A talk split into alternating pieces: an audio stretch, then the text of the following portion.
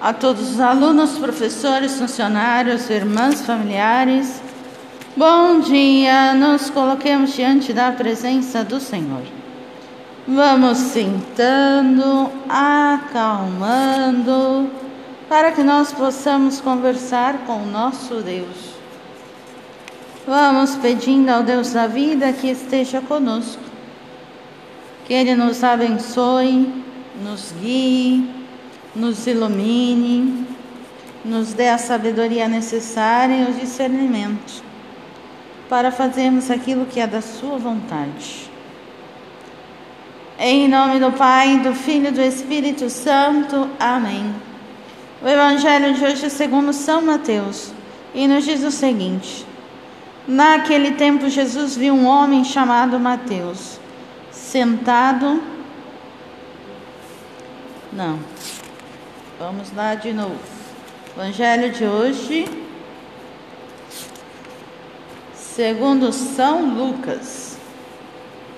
Naquele tempo, o tetrarca Herodes, ouvindo falar de tudo o que estava acontecendo, e ficou perplexo, porque alguns diziam que João Batista tinha ressuscitado dos mortos.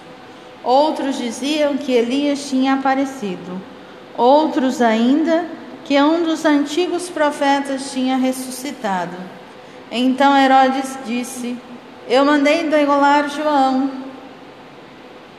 Quem é esse homem sobre quem ouço falar essas coisas? E procurava ver Jesus. Palavra da salvação, glória a vós, Senhor.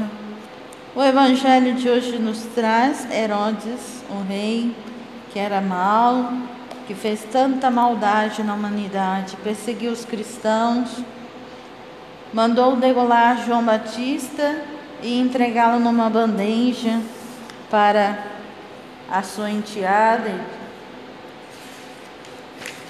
que ele prometeu. Quando ela dançou, ele prometeu nem que fosse a metade do reino. E ela pediu a cabeça de João Batista. E aí aparece Jesus. Jesus é essa luz que vem iluminar e que começa a incomodá-lo. E aí a gente fica refletindo, né? Jesus vem para realizar e propor uma nova mentalidade. Por isso, novo estilo de vida. Por suas atitudes coerentes e por seu poder de expulsar forças do mal, curar doenças em pouco tempo, Jesus havia cativado e arrastado atrás de si numerosas multidões. Embora que insistissem para não divulgar seus feitos, mas a sua fama logo se espalhou por toda parte.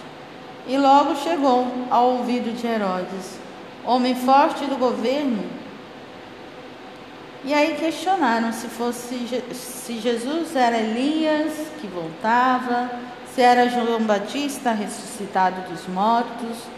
Ambas lembranças eram um tormento para a cabeça cruel de Herodes, que ficava confuso. Queria ver Jesus, talvez para se livrar do seu pesadelo, mas também, às vezes, para se livrar de Jesus.